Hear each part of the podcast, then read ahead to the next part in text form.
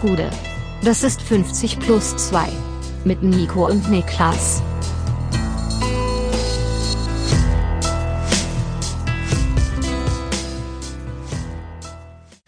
»50 plus 2, der 18. Spieltag ist geschafft. Die Rückrunde ist offiziell gestartet und das ist der Bundesliga-Rückblick. Mein Name ist Nico Heimer und bei mir ist der Mann, der beim Stand von 0 zu 2 auf Ergebnis verwalten spielt, Niklas Levinson. Ich habe beantragt, dass äh, Dimitrios Gramotzis einen Vaterschaftstest machen muss für mich. Oh, für dich, ja, ja, ja. Äh, ich dachte, du hättest Amtsenthebungsverfahren eingeleitet. Das kommt als nächstes, glaube ich. Also, ja. wenn da nachgewiesen werden kann, dass wir nicht verwandt oder verschwägert sind, dann wird das eingeleitet. Ah, okay, deswegen, ja, Denn, ja verstehe. Äh, ja, deswegen erstmal gucken. Nicht, dass am Ende sich rausstellt, man ist nah Verwandter, dann will man ihn nicht absägen. Genau. Aber, ja. mhm. aber abseits davon, also wer die Anspielung nicht versteht, Kaiserslautern hat ja, also die zweite Liga ist ja auch zurück und Lautern hat am Wochenende 0 zu 2 oder 2 zu 0 bei St. Pauli verloren, was in sich total in Ordnung ist. Ja. Ähm, aber was nicht okay ist, ist halt, dass Gramotzes sich nach dem Spiel hinsetzt hinsetzt oder hinstellt und sagt, ja, wir haben dann nach dem 0 zu 2 entschieden, nach dem, nach dem 2 zu 0 für St. Pauli, wir spielen auf Ergebnis verwalten. Jetzt geht's für uns darum, das Torverhältnis so zu konservieren, wie es ist. Also, das hat er wirklich so gesagt. Das ist halt in meinen Augen einfach ähm, also eigentlich fast ein Kündigungsgrund in sich. Du kannst also dich nicht als FCK-Trainer, als gar kein Trainer, aber auch als FCK-Trainer, als eine Mannschaft, die sich generell, also vereinshistorisch würde ich sagen, aber vor allem auch jetzt in der Zeit der Rückkehr in die zweite Liga total darüber definiert hat, niemals aufzugeben, auch spät noch Comebacks zu schaffen. Da so eine Bankrotterklärung abzugeben ohne Not, das verstehe ich nicht, weil selbst wenn du es denkst, denkst dir halt, sag's nicht öffentlich, weil so ist es einfach nur, also es fällt nur negativ auf dich selbst zurück. Das fühlt sich auch fast an wie was, was man so sagt und dann so in der, wo du in der Sekunde dir wünschst, dass du die Worte wieder einfangen kannst, ja. die dir gerade aus dem Mund gepurzelt sind, weil das ist schon, du hast schon recht. Also da, also wenn, wenn mein Trainer das sagt, von dem Verein, von der Eintracht, wenn ich, wenn Dino Topmer da sagt bei 0-2, wir haben, wobei, wir haben sogar anders, wir haben das Gegenteil gemacht. wir haben ja eigentlich sogar dasselbe versucht. Ähm, dann kriege ich einen Tobsuchtsanfall, wie man, wie man früher gesagt hat. Das ja, ist wirklich eine Frechheit. Ich verfalle in Raserei. Ja, so ist das, es. Das kann man dann, glaube ich, sagen in dem Fall. Ähm, in Raserei verfiel am Freitagabend in Mainz niemand, denn da waren die Straßen glatt. Äh, die Unioner betrügen ein zweites Mal, wie Social Media uns erklären wollte, äh, und kriegen das zweite Spiel verschoben. Äh, die DFL muss sich halt fragen, wie lange sie sich das noch gefallen lassen Von Union möchte. Berlin. Von ja. Union Berlin. Dass die immer die äh, Kaltwetterfronten vorschicken, wenn die auswärts spielen Ja, die müssen, sind ne? doch mit Bill Gates unter einer Decke. Mhm. Anders kann ich mir das nicht erklären. Mittlerweile, so. mittlerweile ist es ein klarer Wettbewerbsvorteil, den ja. Union da hat. Ja. Und ich finde, es wird Zeit, dann da auch mal über einen Punktabzug nachzudenken. es muss ja nicht mal viel sein, aber wenn sie für die beiden Spiele, die sie haben es ja verschieben lassen, irgendwie, ich sag mal, acht bis zwölf Punkte Abzug bekommen, ja. das wäre schon an angemessen. Das wäre angemessen, fände ich auch, ja. Das waren tatsächlich Gedanken von Leuten auf Social Media, dass Union Berlin einen Punkteabzug ähm, bekommen sollte dafür. Weil in München und in Mainz das Wetter schlecht genau, war. Genau, weil die zweimal auswärts fahren mussten und da Winterfront war. Für uns bedeutet das natürlich, dass wir starten im Samstag und das mit einem absoluten Kracherspiel. Heidenheim gegen Wolfsburg. 1 zu 1. Ja, ja. Ähm, auf beiden Seiten wird ein bisschen rotiert. Ne? Äh, Beck, Schöppner, Traoré sind drin bei den Heidenheimern. Rogerio kommt zurück für Kotzer. Die Kotzer-Time is over. Ähm, Swanberg, Franks, beide raus. Deshalb Arnold und Gerhard wieder drin. Und übrigens will ich eine Sache sagen. Die Heidenheimer sagen mir ja seit einem halben Jahr immer, dass ihre Gegentribüne immer dann gefilmt wird, wenn die Leute gerade im Businessbereich fressen sind. Scheinbar durchgängig. Da wird 90 Minuten lang gefressen im Heidenheimer Businessbereich. All you can eat ist Weil diese Tribüne ist nie ganz voll. Ja, die Wolfsburger machen das, was man irgendwie diese Saison von ihnen kennt. Ein frühes 1 zu 0, ein schönes frühes 1 zu 0 und dann wenig. Dann sehr wenig und auch das 1 zu 0 ist ja sehr, sehr typisch in der Art und Weise, wie es fällt für den VfL. Erstmal, weil Jonas Wind direkt daran beteiligt ist. Torbeteiligung 15. Nummer 15 an Jawohl. 15 von 22 Wolfsburger Treffern direkt beteiligt. Ich glaube, es gibt keine Mannschaft in der Bundesliga, die rein prozentual so abhängig von einem Spieler ist in den Toren, die sie schießt. Und ja, es ist eben sehr exemplarisch, weil Wolfsburg ist und bleibt weiterhin eine Mannschaft, die komplett darauf angewiesen ist, dass die unbestritten guten Einzelspieler, die sie haben, ab und an diese individuellen Glanzmomente haben, aber dass du auf diese Mannschaft schaust und denkst, da überträgt sich eine spieltaktische Idee aufs Feld, die dann zu irgendwas führt, das siehst du einfach sehr, sehr selten bis gar nicht. Sie spielen hier bei der Mannschaft bei Heidenheim, die nach Augsburg den geringsten Ballbesitz der Bundesliga haben und haben selbst weniger vom Spiel. Und das ist, also bei den Kaderdifferenzen. Bei einem Lovro Meyer, der für 30 Millionen kommt zu einer Mannschaft, die nicht europäisch spielt, gibt es keine spieltaktische Rechtfertigung dafür, warum Wolfsburg weniger vom Ball haben sollte als Heidenheim. Wir beide mögen Nico Kovac. Ich mag ihn, weil er mit der Eintracht den Pokal gewonnen hat. Du magst ihn, weil du äh, Fußballterroristen magst, die leicht arrogant wirken. Und trotzdem sind wir beide, glaube ich, an einem Punkt angelangt, wo wir sagen, ey, wie soll das weitergehen? Ich habe mal aufgeschrieben, letzte zwölf Spiele Nico Kovac zwei Siege, drei Unentschieden, sieben Niederlagen, nicht in der Reihenfolge, sondern insgesamt. Ähm, ein Punkteschnitt, der schlechter ist als der bei der Eintracht. Für alle, die sich nicht mehr erinnern können, er hat die Eintracht kurz vor der Relegation übernommen, also eine absolute Kellertruppe, ein Abschiedskandidat. Auf der anderen Seite äh, Heidenheim seit fünf Spielen ungeschlagen, drei Spiele, drei äh, drei Siege, zwei Unentschieden, oder? So ist es. So ist es. Ja, und das sind wiederum halt Punkte, mit denen du kein Abstiegskandidat bist. Genau. Heidenheim, also genau, Jonas, Jonas Wind bereitet erstmal vor, legt den Ball oder lupft den Ball mit dem Rücken zur Abwehr über selbige drüber und dann läuft eben Václav Czerny ein und trifft zum 1 zu 0. Sehr, sehr schönes Tor. Heidenheim gleicht aus nach einer scharfen Hereingabe von äh, Traoré, die dann von Jens ins Genau. eigene Sie Tor abgefälscht wird. Man hat das Gefühl, oh, guck mal hier, vielleicht macht ja Wolfsburg wirklich mal was. Aber wir hätten auch einfach aufpassen können und aufpassen hätte bedeutet, Wolfsburg verspielt Führungen und Heidenheim holt Führungen ein. Und genau das passiert in diesem Spiel. Genau, und äh, sie gleichen eben aus, haben ja sogar noch weitere Chancen zu treffen. Sie Zwei haben Abseits, zwei? Abseitstore, die auch beide abseits sind, aber trotzdem verdeutlichen, dass sie da eben auch durchaus nah dran gewesen Ja, sind. bei der, beim zweiten, Alter, wo sie alle noch am Rummotzen sind, aber halb Heidenheim, halb Stadion ist im Ja, Abseits wirklich. und im kleinen Dienst 100% auch.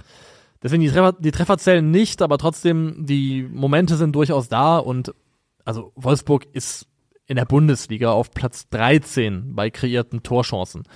Das ist für die Mannschaft mit dem Spielermaterial ist es einfach viel, viel, viel zu wenig. Und ich bin ehrlich gesagt überrascht davon, wie viel Geduld Nico Kovac entgegengebracht wird und wurde. Also meine Überzeugung ist, verlieren sie gegen Heidenheim ist definitiv Schluss. Ja. Auch so finde ich, sind die Ergebnisse der letzten Wochen und ist dieses Ergebnis eigentlich Rechtfertigung genug, um zu sagen, sorry, aber wir haben dir auch sehr viel gegeben. Wir haben dir auch an sich, wie ich finde, durchaus brauchbares Spielermaterial gegeben. Man kann immer diskutieren, Ja. ist der Kader jetzt ausgewogen genug, ist der ideal besetzt oder nicht. Aber mit den, mit der Mannschaft musst du anders, musst du besser performen, als der auch. VfL tut. Es ist einfach, egal ob dieser Kader unausgewogen ist, egal ob dieser Kader Baustellen hat, es ist ein Kader, der wahrscheinlich ein Top 6, Top 7 Kader der Bundesliga ist. Ja, Ganz einfach. Und also von, da- ja, vom Gehaltsgefüge her ist das bestimmt. 100 Prozent. Also, und da musst du einfach besser agieren und besser auftreten, denn es war ja wieder so, dass sie mit der Führung im Rücken komplett aufhören, irgendwas zu machen in der Offensive. ja, Und es war ja nur eine Frage der Zeit und ich dachte wirklich, Heidenheim gewinnt das. Ich war mir ganz, ganz sicher, Heidenheim wird es noch gewinnen. Spätestens nach dem 1 zu 0, wir haben gerade schon drüber gesprochen, Moritz Jens äh, mit dem 1 zu 1, Moritz Jens 45 plus 3 Eigentor, da war ich mir sicher, dass Halbzeit 2 Heidenheim das Ding irgendwie gedreht bekommt und hier drei Punkte einfährt. Und das wär's dann wahrscheinlich schon gewesen für Nico Kovac. Aber so, äh, nach allem, was wir wissen, ist er auch Ja. an diesem Montagmorgen noch im Amt. Die Spieldynamik hätte das auf jeden Fall hergegeben und ähm, eine Sache, jetzt haben wir viel Kritik an Wolfsburg geübt, eine Sache, die ich zumindest bei Heidenheim noch lobend hervorheben würde, das manifestiert sich nicht in irgendwelchen Taktikanalysen oder sonst irgendwo, aber es ist eben trotzdem messbar und ein ganz, ganz wichtiger Faktor. Heidenheim im Bundesliga-Vergleich hat die größte Laufdistanz, die meisten Sprints absolviert und ist auf Platz drei für intensive Läufe. Hustle-Stats. Das sind die, die zeigen, wie sehr du arbeitest, wie sehr du kämpfst. Und das kannst du als keine Mannschaft beeinflussen. Genau, das sind halt die, es gibt ein paar, ein paar Gleichmacher im Fußball. Ich würde sagen, ruhende Bälle sind sowas, wo nicht zählt, wer der individuell brillantere, begabtere Fußballer ist, aber eben auch reines Invest, körperliches Invest, Laufleistung, das sind Dinge, die kannst du beeinflussen und Heidenheim maximiert das komplett und verdient sich damit auch viele von den Punkten, die sie bisher geholt haben. Und das ist kein Selbstläufer, das sieht man daran, dass Mannschaften wie zum Beispiel Union, Mainz, die auch im Darmstadt, die auch im Tabellenkeller mit drinne stecken, nicht weit vorne sind in der Laufleistungstabelle zum Beispiel. Deswegen, das ist nicht, dass ähm, schlechte Mannschaft oder Mannschaft mit wenig Ballbesitz automatisch viel läuft. Bei Heidenheim ist das der Fall und ich finde wirklich, das, was sie rein, reingeben, das, was sie in ihre Spiele investieren, der Aufwand, den sie betreiben, der ist dann auch Teil der Wahrheit über diese Mannschaft, die auch dafür sorgt, dass sie, und das muss man sich auf der Zunge mal zergehen lassen, Stand jetzt nach 18 Spieltagen in der oberen Tabellenhälfte stehen. einstelliger Tabellenplatz für Heidenheim nach zu Beginn der Rückrunde oder nach dem ersten Spieltag der Rückrunde. Das ist absoluter Wahnsinn. Chapeau, Chapeau im ganz großen Stile an Heidenheim, die mit ihren Mitteln und sich sehr bewusst dessen sind, wie sie zu spielen haben und was sie tun müssen, genau das machen und eben jedes Spiel annehmen. Mehr als auch die Gegner häufig, die, glaube ich, noch immer Heidenheim durch die Bank so ein bisschen drauf gucken und denken, naja, ne. Ich habe immer das Gefühl, gerade wenn, wenn Heidenheim zu Hause spielt, dass sie mehr Intensität an den Tag legen als ihre Gegner. Das ist jetzt nicht, nicht zum ersten Mal der Eindruck gewesen, der verfestigt sich immer weiter. Das ist eine Mannschaft, die immer bereit ist, noch härter zu arbeiten als du. Und das ist einfach äh, viel, viel wert. Das ist es. Wir ziehen dann an der Stelle weiter Yes. zum Heidenheim des kleinen Mannes, das da lautet SC Freiburg. Okay, ich hatte Hoffenheim. Ähm, Freiburg Also die schlägt sind auch beteiligt, ja. Ja, die verlieren, die Hoffenheimer. Und zwar 3 zu 2 in Freiburg. Im Zuge dieses Spiels geht Schalay ähm, nach Freiburg, wird ausgeliehen. Interessant. Aber Freiburg, weil denn bei Hoffenheim werden einfach Innenverteidiger abgegeben, als gäbe es äh, nur, noch, nur noch vier, fünf Spiele. Ja, die, die Dreierkette, die ja auch notwendig macht, dass man ein paar von denen hat, die hat aktuell weiterhin Bestand. Trotzdem hat man erst Kevin Vogt äh, zu Union abgegeben, permanent. Ja. Und jetzt eben äh, Scholloy verliehen zum SC Freiburg, der wiederum einem ganz klaren Scouting-Muster folgt. Und daran sieht man eben auch, wenn eine Mannschaft einfach einen klaren Verein, einen klaren Plan hat, Ja. dass sowas auch belohnt wird. Ich Und weiß, man, man sieht es ganz klar, wenn man einen, wenn man einen Günther hat, muss man einen Ginter holen. Ja. Wenn man einen äh, Soloy hat, muss man einen Scholloy holen. Ja. Wenn man einen Höhler hat, braucht man einen Höfler. Ja. Also ähm, das ist ganz logisch. Pärchenbildung innerhalb von Mannschaften ist Ja. auch extrem wichtig, gerade im modernen Fußball. Von daher, das, was Freiburg da auf Scouting-Ebene macht, hat einfach auch Hand und Fuß. Finde ich, auch- finde ich auch. Und es ist natürlich auch in schöner Freiburger Tradition. Wir erinnern uns an die Willis im Anfang der 2000er Jahre. Jaschwili, Tobias Willi. Zikischwili, äh, ähm, Iasch, Kobiaschwili, Iaschwili, Zikischwili Tobias und Willi. Tobias Willi. Das müssten sie gewesen Ja. sein. Und das hat bei den Freiburgern also große Tradition und deshalb sagen wir sehr, sehr schön, gut gemacht. Die deutschen Und Daltons. Vielleicht ähm, kann man ja noch Timothy Atuba ähm, zurückaktivieren, um als Paar mit Atubolo zu, zu agieren. Aber da sind die Freiburger bestimmt besser informiert als wir. Die äh, Freiburger sind das Stichwort, denn die, boah, wie komme ich denn da jetzt rein? Die gehen in Führung. Die gehen in Führung. Shay, das ist auch ein guter, ein guter Start. Und zwar durch eine Hereingabe von Vincenzo Grifo, der mal wieder ein hervorragendes Spiel macht, aus den, e- auf den eben schon angesprochenen Höhler, der ganz, ganz wunderbar mit der Flugaußenseite das Ding platziert im Tor. Stego Gedönsbumsaurus. Ja, so, so wird das genannt. Ach, Flugo. was bringt uns das? Flugo Gedönsbums. Der Flugo Gedönsbumsaurus, äh, Lukas Höhler trifft zum 1 zu 0. Das hat zur Pause auch Bestand. Nach der Pause legt dann Vincenzo Grifo nach, der da im Strafraum wirklich ähm, bewegungstechnisch auf allerhöchstem Niveau agiert. Auf dem Bierdeckel, sagte man früher. Früher sagt man auf dem Bierdeckel oder auch in der Telefonzelle, Jawohl. äh, die Hoffenheimer alt aussehen lässt und dann sehr, sehr schön und überlegt vollendet. Also Grifo mit einem fantastischen Spiel. Und dann steht es 2 zu 0 und das ganze Spiel fühlt sich so an, rein von der Dynamik, vom Momentum her, als ob äh, Freiburg das jetzt relativ sicher nach Hause cruisen könnte. Sie sind ja auch, ist tot, denken wir. ja, also in der ersten Halbzeit auch ganz klar, Freiburg 57% Ballbesitz, 1,41 XG zu 0,35, also es ist sehr, sehr deutlich, in welche Richtung dieses Spiel tendiert. Und dann kommt die zweite Hälfte, oder kommt das nach dem 2 zu 0. Ja, aber das muss man nicht sagen. Das 2 zu 0 fällt in der 55. Und was du jetzt erzählst, passiert in der 57. Genau. Also direkt im Gegenzug. Da ist es eine äh, schöne Ablage von Maxi Bayer mit dem Rücken zum Tor, der ablegt auf Wout Weghorst, der dann wiederum trifft zum 2 zu 1. Nicht immer glücklich für einen Torwart in der Art und Weise, wie Ja. es aussieht, aber ich glaube trotzdem einfach auch ein guter Abschluss. Der- Also der, der, der ich glaube, der klatscht ja sogar an den Innenpfosten. Ja. Also der sieht so ein bisschen kullerig aus, da müssen wir nicht drüber reden, aber wie lange sollst du auch dich machen können als Keeper? Und der ist ja schon immer noch relativ stramm unterwegs, der Ball. Ist nicht jeder ein Inspector Gadget. So ist es. Go, go und äh, go, go, Gadget, Arm. Oder? So Gogo das. Gadgetto hieß das, glaube ich. Gogo Go, Go Gadgetto Arm. Es gab mal eine, eine, eine Deutschrap-Line, die Go, aus go, dem, Gadgetto. Ja, Glaubst du nicht, dass es von Go, go, Gadget, go kommt? Weil Ist ich bin mir relativ sicher, dass es Go, go, Gadget war, oder? Moment. Vielleicht hat aber Go- auch der Rapper auf Italienisch geguckt. Go- Go, go, go Gadgetto. Guck mal nach. Niklas Levin so mit der Li- live Go Go Gadget Arme. Go, go, Gadget Arm, oder was? Äh, ähm, Go Go Gadget Arms, Inspector Gadget. Ich finde jetzt aber keine ähm, unmittelbare. Ja, das war ja immer dasselbe. Er hat ja alles mögliche gesagt. Go, go, Gadget, Sonnenbrille. Go, go, Gadget, Levinson. Ich dachte, Und dann, ich dachte, das hieß Go Go Gadgetto. äh, ich glaube nicht. Ja. Okay, fair enough. ähm, aber ein deutscher Rapper hat daraus mal ein anderes Körperteil gemacht mit der Go Go Gadget Funktion. Ähm, darum soll es jetzt Interessant, interessant. darum soll es jetzt nicht gehen. Ähm, Ja, 2 zu 1 Wout Weghorst und in der 77. 2 zu 2 Maxi Bayer. He's back! He's back. Nach äh, Wochen der Durststrecke hat er endlich mal wieder getroffen, macht hier endlich mal wieder auch ein sehr ordentliches Spiel, Tor und eine Vorlage.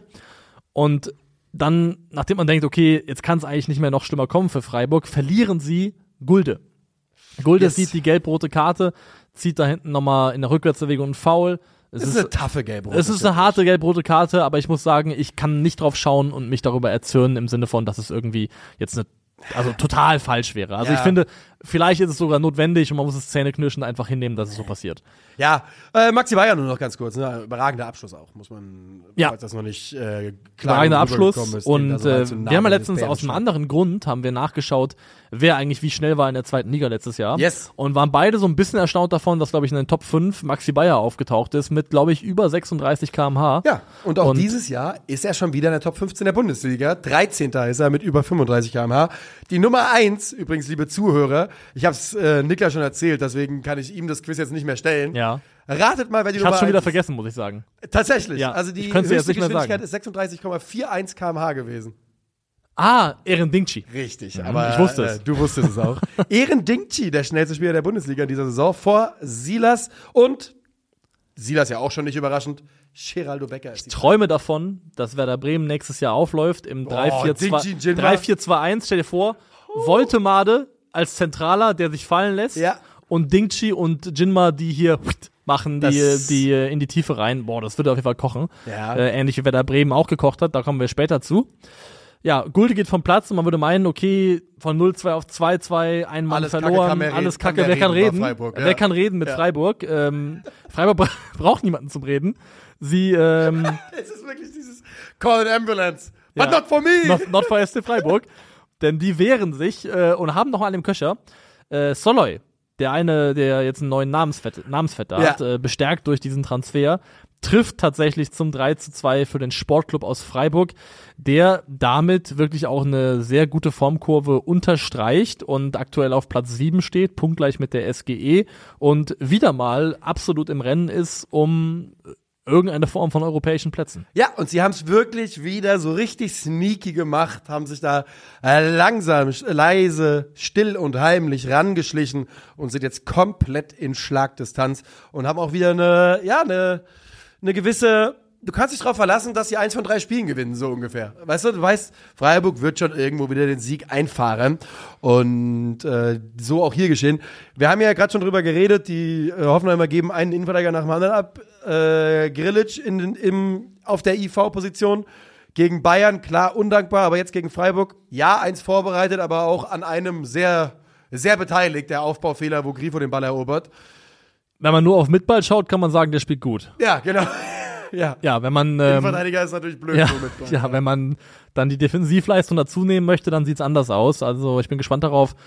Ich wäre eigentlich überrascht, muss ich sagen, wenn Hoffenheim nicht noch irgendwas auf der Position macht im Winter. Er, sagt, er hat selbst ja auch in einem Interview gesagt, dass es nicht, nicht, dass es nicht sein Traum nicht sein Traum jetzt, ist. ja. Nee, er träumt da nicht von. Er träumt von Nee. anderen Dingen. Ja. Er träumt von Bochum gegen Stuttgart. Bochum gegen Stuttgart, Endstand 1 zu 0. It's over! Moment, Stuttgart ist over, sagst du? It's over. It's Drei vorbei. letzten vier Spiele verloren. Ja, zur Wahl gehört dazu, eins war gegen die Bayern. Das kann man mal verlieren. Nicht Ja. jeder ist so gut wie Werder Bremen. Dann Sieg gegen Augsburg. Dann Sieg gegen Augsburg, dann aber verloren gegen Gladbach und verloren gegen den VfL Bochum. Zwei Spiele oder alle diese Pleiten folgen, Ja, es ist leider. folgen ja einem Muster. Nämlich, dass das immer noch so ist, dass der VfB meistens mehr vom Spiel hat, hatten sie ja auch gegen die Bayern, mehr vom Ball hat, aber der Gegner ihnen auch das gut und gerne gönnt, diesen Ball zu haben, aber eben so tief verteidigt, dass es dann oftmals für den VfB nicht reicht, um zwingend vors Tor zu kommen. Und man merkt ganz klar auch einfach, wenn äh, ein gewisser Mann namens Zero Girassi äh, nicht dabei ist. Ich glaube, der VfB hat jetzt äh, sechs Spiele verloren in der laufenden Saison. Vier davon äh, waren in Abwesenheit von Zero Girassi. Jedes Spiel, bei dem der nicht dabei gewesen ist, hat der VfB verloren. Ist mittlerweile zu, hat sich zu oft gehäuft, um nur noch Zufall zu sein. Ja, das, das würde ich schon auch unterschreiben. Und ich finde, man hat auch bei Dennis Undaff gesehen, dass ihm ein Partner fehlt. Der hat zwar viele Dinge aufs Tor gebracht und insgesamt hat der VfB, das muss man glaube ich auch nochmal ganz deutlich sagen, genug Chancen in diesem Spiel, um hier unentschieden zu spielen um hier vielleicht sogar das Spiel zu gewinnen. Jamie Leveling flach am Pfosten vorbei. Äh, Waldemar Anton flach am Pfosten vorbei. ja, Angelo Stiller hat eine riesen Abschlusschance. Dennis Undaff, zwei Kopfbälle, ein Ja. Volley. Ähm, das sind hauptsächlich auch die Undaff-Chancen sind alles so Halbchancen, aber es ist halt so, natürlich kann davon auch einmal, einmal einer reinfallen. Und ich finde, wie du schon sagtest, Girassis äh, Abwesenheit ist absolut zu spüren beim VfB Stuttgart. Das wussten wir vorher, das wissen sie selbst. Und ähm, sie können es natürlich trotzdem nicht verhindern. Wie das dann Ja. alles passiert, ist natürlich trotzdem super ärgerlich. Und da müssen wir kurz über die Bannerphase von Bochum reden. Ja, ganz noch kurz, be kurz bevor wir das machen. Also, was nämlich, also, warum das ein Problem ist, dass Girassi fehlt abseits der Tore ist. Er ist halt, der Mann hat äh, eine eigene Umlaufbahn. Ja. Also, ein eine eigene, eine eigene magnetische Anziehung und was er eben anzieht in seinem Radius sind gegnerische Verteidiger. Ja. Und er ist auch jemand, der, wenn der droht, in die Tiefe zu gehen, dann kann der auch eine Abwehr so ein Stück weit hinten reindrücken und dafür sorgen, dass die tiefer stehen, als sie vielleicht eigentlich wollen und dass dadurch vielleicht zum Beispiel der Abstand zwischen einer Abwehrreihe und einem Mittelfeld größer wird, als die verteidig verteidigende Mannschaft das eigentlich möchte. Und genau in diesem Raum ist Dennis Undorf dann so stark, wenn er dort angespielt werden kann und der Platz, den Ja. Girassi ihm verschafft, der fehlt eben dann auch, wenn der nicht da ist. 100 Prozent. Es ist die Girassi-Gravitation, die dem VfB Stuttgart aktuell ein bisschen abhanden gekommen ist. Und ähm, reden wir kurz über den Banner. Die Stuttgart-Fans haben also einen Banner, das ist der Cannstatter Kurve-Banner, glaube ich, den sie über dem Fluchttor hängen haben. Nun muss man dazu sagen, dort hängen Banner seit 100 Jahren in, im flutlichtblauen Stadion ähm, an der Kastropper. An der Kastropper, ja doch, ist richtig. Und sie werden gebeten, den abzuhängen. Das machen sie nicht. An der Stelle, das hier ist ein Flucht, ein Notausgang. Da bin ich und ich fasse es nicht, dass ich das mal sagen würde, auf Seite des Ordnungsamts. Ich bin da bei den Behörden. Muss ich ganz ehrlich sagen, ich bin bei den Behörden, Ja. weil wir haben in Fußballfankurven ganz, ganz schlimme Katastrophen erlebt. Ja. Und wenn man das ernst meint mit, das darf nicht mehr passieren, dann darf man sowas auch nicht auf die leichte Schulter nehmen. Dann ist es die Aufgabe von der Stadt, von der Behörde, wem auch immer, pedantisch zu sein und sicher zu gehen, dass dieses verdammte Tor aufgeht. Man hätte vielleicht früher versuchen können, ob es auch möglich ist, dieses Tor zu öffnen. Also, man hat quasi erstmal die, gan- das ganz, ganz, ganz große Rad angefangen zu drehen, Ja. bevor man überlegt hat, wir können ja einmal gucken, ob es funktioniert, die Tür. Das ist so, wie wenn wir hier uns ausgesperrt hätten und wir eine Dreiviertelstunde die Tür anschreien und sagen, wie kommt man jetzt hier rein? Und nach einer Stunde kommt Krügel und sagt, ich gucke mal, ob die Tür auf ist und sie ist einfach auf. Ja. So ungefähr ist das. Fairerweise, sie mussten dafür, glaube ich, ein bisschen was hochhalten Ja. an dem, an dem, an den äh, Bannern. Sie mussten ein, zwei Kabelbinder lösen. Und auch das ist nicht ideal, weil das machst du ja nicht in einer Notsituation. Von daher, ich kann tatsächlich da die, Ja. die behördliche Seite verstehen in dem Moment. Und diese Pause schadet tendenziell auch mehr der vermeintlich spielstärkeren Mannschaft. Wir reden hier davon, dass die Halbzeit fast 60 Minuten Ne, eine Stunde, ja. Ja. Eine Stunde ist eigentlich Pause in Bochum. Und aus dieser Pause, sehr, sehr langen Pause, kommt da der VfL insofern besser raus, dass sie es auch sind, die die äh, Führung erzielen. Es ist ein, einer der sehr, sehr seltenen Fehlpässe von Angelo Stiller, der ohne den Rückspiegel zu bedienen auf Verdacht nach hinten spielt, da Sagadu antizipiert, wo er nicht ist. Antwi Ajay wiederum antizipiert diesen Ball, spritzt so dazwischen, dass äh, Matusz Bero den Ball aufnehmen kann und dann zum 1 zu 0 trifft für den VfL Bochum. Ja, Angelo Stiller sagt auch äh, danach, er findet das nicht so schlimm, weil äh, er guckt nie zurück. I ain't looking back. Guckt nicht auf seine, will sich nicht an seine Fehler erinnern. Nee, weiß auch nicht, was ihn da geritten hat. Das ist wirklich einfach ein blinder Pass über kurze Distanz und er geht einfach höchstwahrscheinlich davon aus, dass Sagadu da genau wie die letzten 400 Male in dieser Saison genau dort steht.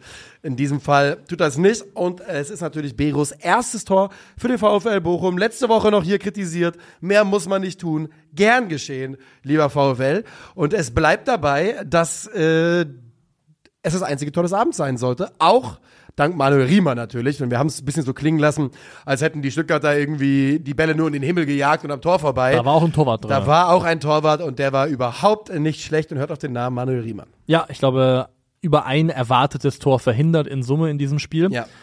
Und ja, statistisch gesehen hat der VfB in nahezu allen Belangen Übergewicht. Auch, glaube ich, was erwartete Tore angeht, Ballbesitz, Passquote, bla bla bla. Aber, und Passquote ist ein gutes Stichwort, ähm, da wo man sieht, dass das, was der VfL gemacht hat, auch irgendwo verfangen hat, gegriffen hat in diesem Spiel, ist eben die Passquote. Wir haben schon mal darüber gesprochen an anderer Stelle, dass der VfL Bochum in der Bundesliga die Mannschaft ist, die die gegnerische Passquote im Verhältnis zu deren Durchschnittswert am meisten nach unten zieht. Das Wie kam damals auf im Kontext Leverkusen, da hat's nicht geklappt. Ja. Ähm, hier VfB-Schnitt 86% runtergezogen auf 76%. Damn! Das ist eine Ansage. 10% ist wirklich viel. Das, ist viel. wirklich viel. Vor allem ist es halt ein, macht es einen riesen Unterschied für eine Mannschaft wie Stuttgart, die Ja. einfach auch sehr, sehr viele Pässe spielen. Das läppert sich dann auch eben die Menge an Fehlpässen, die dadurch zusätzlich entstehen. Und was der VfL halt macht, finde ich, was sie sehr gut machen, vor allem zu Hause, ist, Bochum-Spiele fühlen sich für, für mich immer sehr, sehr hektisch, sehr, sehr intensiv, sehr, sehr chaotisch an, sehr, sehr lassen- zufallsbasiert. lassen keine Ruhe reinkommen. Genau, keine Bleibt Ruhe. immer, brennt immer ein Feuer. Und äh, der Zufall ist dann auf der VfL-Seite, ist auch an dem Tag dann häufig genug gewesen. Und das aber auch eine Qualität, das dann eben dem Gegner aufzuzwingen und gelingt hier eben auch gegen den VfB Stuttgart. Man kann wirklich anhand der, der Passstatistiken den Spielverlauf ablesen oder wie, zumindest wie so, wie dieses Spiel ausgesehen hat. Denn ähm, du hast jetzt gerade die Quoten schon gesagt, mal die äh, Gesamtstatistiken 295 Pässe zu 496, äh, also 200 Pässe mehr. Dafür aber der VfL mit 34 langen Bällen angekommenen, der VfB nur 27. Also die Stilmittel werden hier relativ klar. Die, Pass, die schlechtere Passquote des VfB Bochum resultiert natürlich daraus, dass die super vertikalen Fußball Die ist spielen. Kalkül, ja. Ja, eingekauft ist die, die, die will man so. Und der VfB kriegt es also nicht mehr hin, diese Führung einzufangen. Man sehnt sich zurück nach Sero Girassi, aber der ist ja auch noch dazu angeschlagen.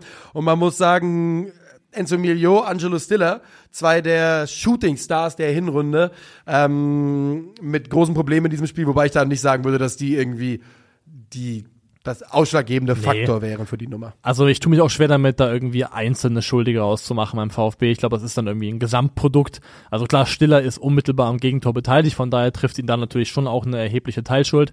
Aber in Summe ist es einfach eine, Delle, die sich jetzt zeigt, die in vielerlei Hinsicht noch Ergebniskrise ist. Man muss halt jetzt kommen aufpassen. Halt Gegner, ne? Leipzig jetzt als nächstes, das ist auch keine, keine leichte Aufgabe. Freiburg ist tendenziell auch immer schwierig zu bespielen. Also, das ist nicht so, das ist schon, man läuft schon Gefahr, so ein bisschen diese ja auch, also diese Ausgangslage war ja auch purer Luxus für den VfB. Mhm. Ähm, aber, also ich war schon geschockt darüber, dass jetzt plötzlich nach zwei Spieltagen in 2024 Borussia Dortmund nur noch einen Platz hinter denen, einen Punkt hinter denen ist. Ja, wir können das gerne als die Überleitung benutzen, die es uns anbietet, Ja. denn dieses Spiel ist ja auch noch offen vom Samstag 15.30 Uhr, genau wie ein gewisses Hessen-Derby.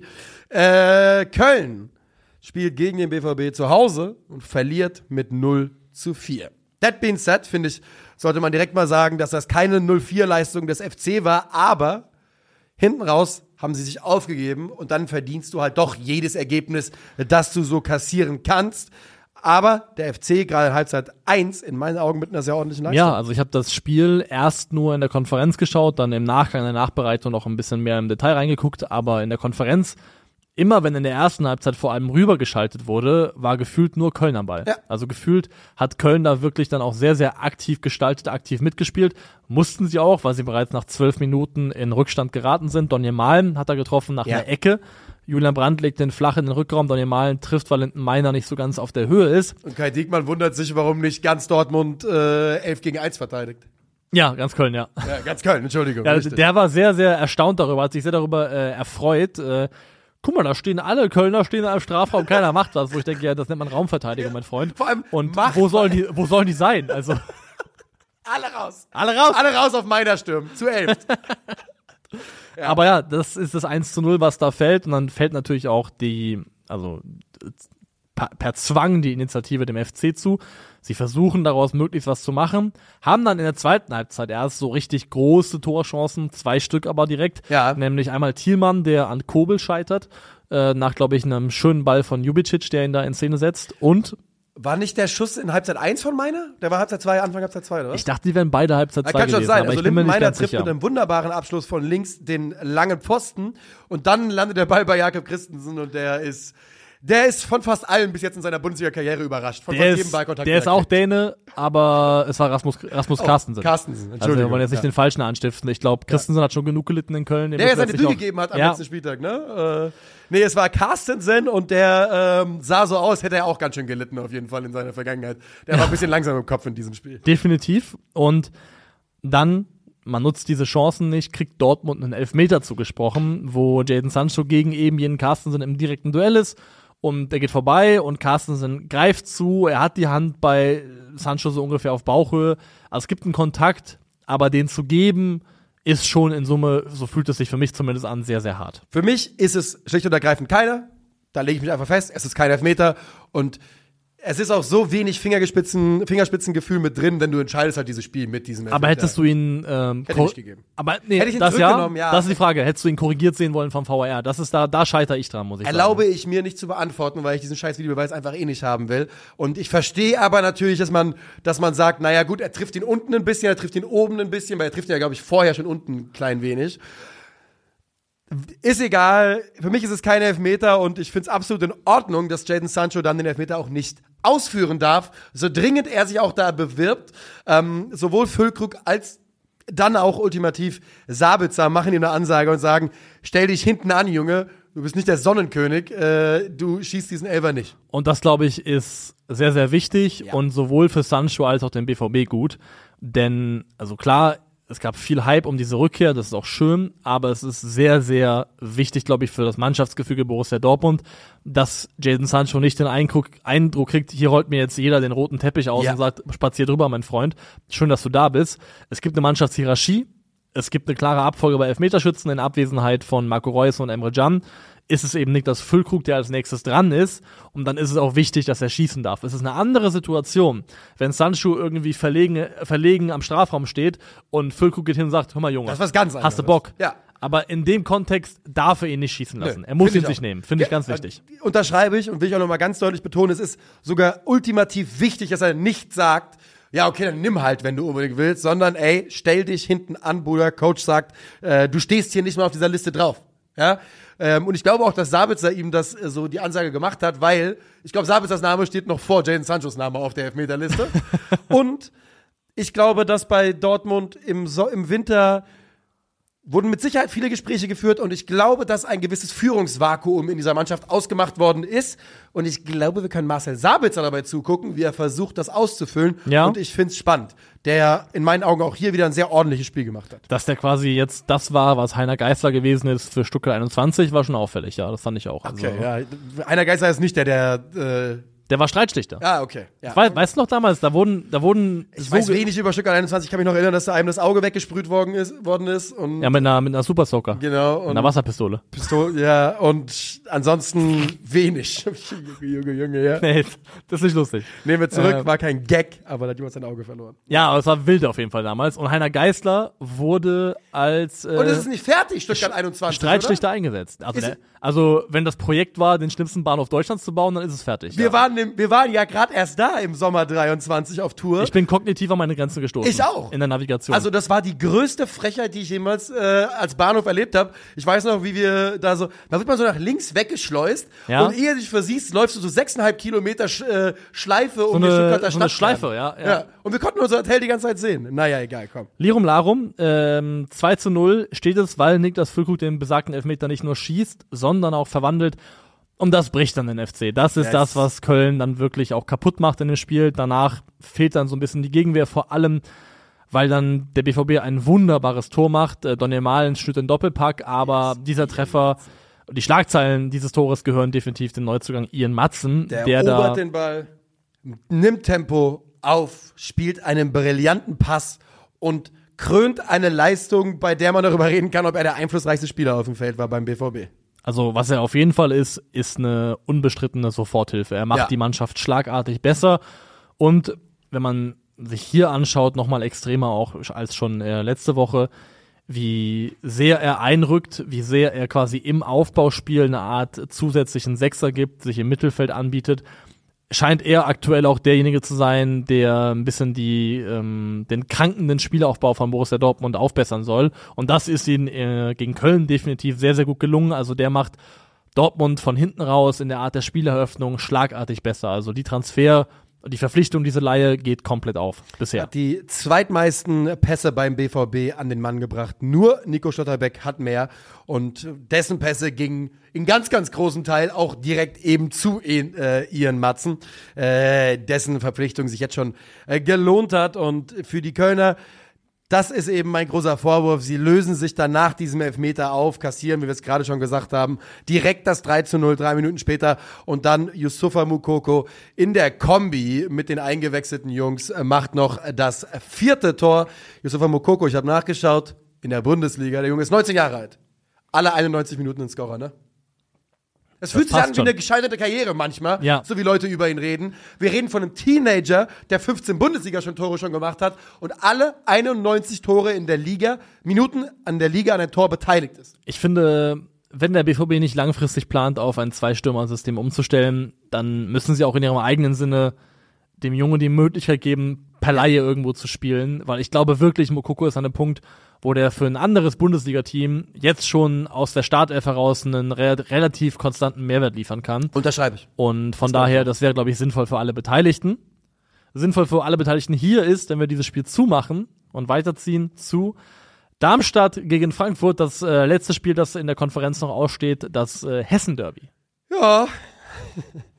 es war ein, also folgendermaßen, ich erzähle aus meiner Sicht, wie ich es wahrgenommen habe. Die Eintracht verschenkt den Sieg, nichts anderes. Die Eintracht hat alles im Griff für 2 zu 0 und verschenkt den Sieg. Darmstadt nimmt Geschenke an.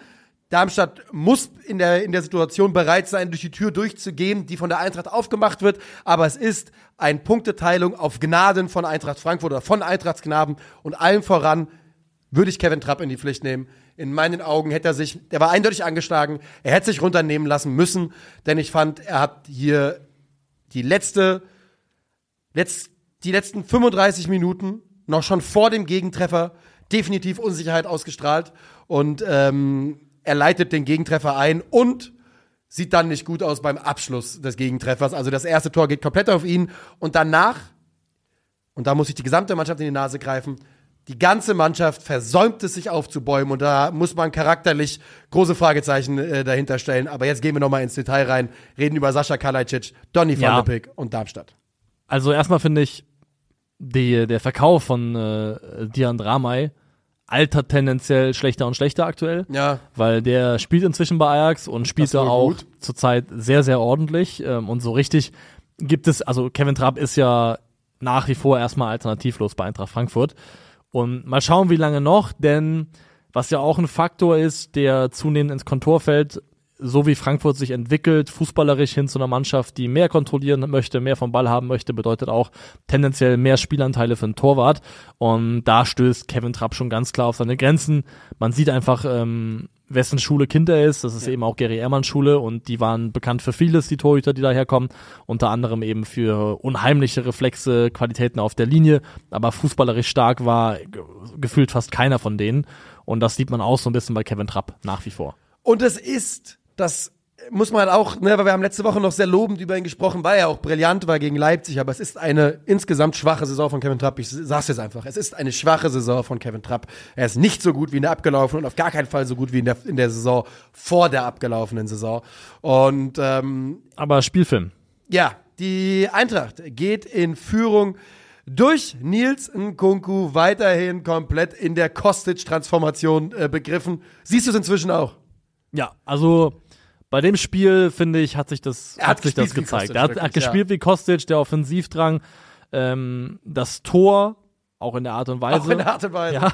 Dieser Abschluss, der so zwischen absichtlich den nochmal Volley genommen und unabsichtlich, keiner weiß so genau, unplatziert, aber äh, einen schwierigen Ball halt einfach aufs Tor gebracht und der Keeper sah dann, äh, konnte nichts machen. Absolut Kostic. absolut Kostic. Das ist das 1 zu 0 für Eintracht Frankfurt und sie legen nach dem Pausenpfiff dann in Person von Ansgar Knauf nach einem wunderbaren Angriff das äh, 2 zu 0 nach.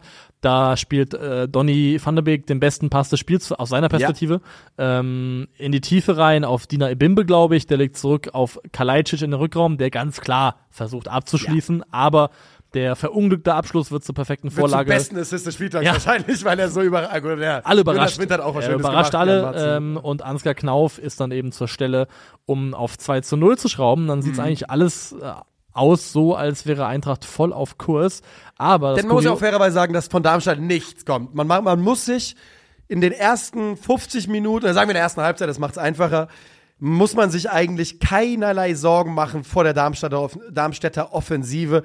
Die wirkt komplett ungefährlich. Und äh, als die Eintracht in der 51. Minute das 2 zu 0 macht, ist relativ klar, die, oder ist für mich klar zu erkennen, die Mannschaft, Mannschaft denkt, das Spiel ist gewonnen und schaltet komplett ab. Und zwar kollektiv. Das manifestiert sich in dem Spiel auch einfach in Werten, in Zahlen. Bis zum 0 zu 2, bis zu diesem Tor, hatte Frankfurt 60 Prozent Ballbesitz. Vom 0 zu 2 an bis zum Schlusspfiff nur noch 37 Prozent. Ja, toll. Das ist eine selbst auferlegte Passivität Ja. gegen eine der fußballerisch limitiertesten Mannschaften der Bundesliga, gegen das Tabellenschlusslicht, wo ich nicht verstehe, warum du das machst, weil du machst sie ja stark, du gibst ihnen ja Raum, du gibst ihnen Möglichkeiten, mit Ball was zu machen. Und dann haben sie jetzt auch mit Julian Justwan jemanden dazugeholt äh, aus Hoffenheim, der dann auch die, also die nötigen Fähigkeiten am Ball hat, um dann daraus auch Profit schlagen zu können. Macht er auch in Form Ja. eines Tores, aber ist auch sonst, würde ich sagen, der beste Darmstädter auf dem Platz, derjenige, der offensiv den ganzen Laden am Laufen hält, der das ganze System zum Ticken bringt. Aber ja, ich verstehe nicht, weil gegen Leipzig war Frankfurt ja auch schon über weite Strecken sehr, sehr passiv, hat sehr tief verteidigt. Da kommt man es natürlich besser ver, äh, verkaufen sich selbst auch. Ne? Genau, weil es ein starker Gegner Ja. war. Aber auch da hatte man ja, wenn man auf die Chancen guckt, auch Glück. Und das Glück fehlt hier Yes. eben definitiv. Und dann macht Darmstadt eben noch die beiden Tore. Und die hat man ganz klar, dazu hat man eingeladen als Frankfurter Mannschaft. Ja, nein, es ist nur, wie du, die- ob die Eintracht überhaupt 2-0 führen muss zu Zeitpunkt, ist eine andere Frage. Aber dann sitzt du ja dermaßen im Fahrersitz und man gibt es einfach aus unerklärlichen Gründen her. Es beginnt eben, wie gesagt, nochmal.